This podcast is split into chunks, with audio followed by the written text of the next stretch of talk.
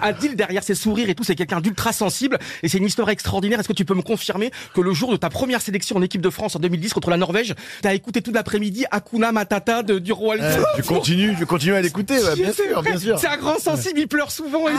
Vous savez que vous aimiez les dessins animés. J'ai pas compris la blague. ah, T'inquiète pas, faut faire semblant, Adil, tu verras, ça se passe très bien. C'est pas grave. Oh, On parle par rapport à votre profil de femme, hein, voyez-vous, dessin animé. Ah, bah j'ai compris. Il a toujours- il a toujours été très Ah très bah Ah, non, mais d'après moi, je ce que suis- j'ai compris, ils sont inanimés. Là, regardez, je vous ai quand même fait venir aujourd'hui deux femmes à forte poitrine. Ah oui. Mais vous vous trompez parce que moi l'intérieur c'est très important. Ah mais ça, c'est ce que disent tous les mecs qui se barrent avec une autre.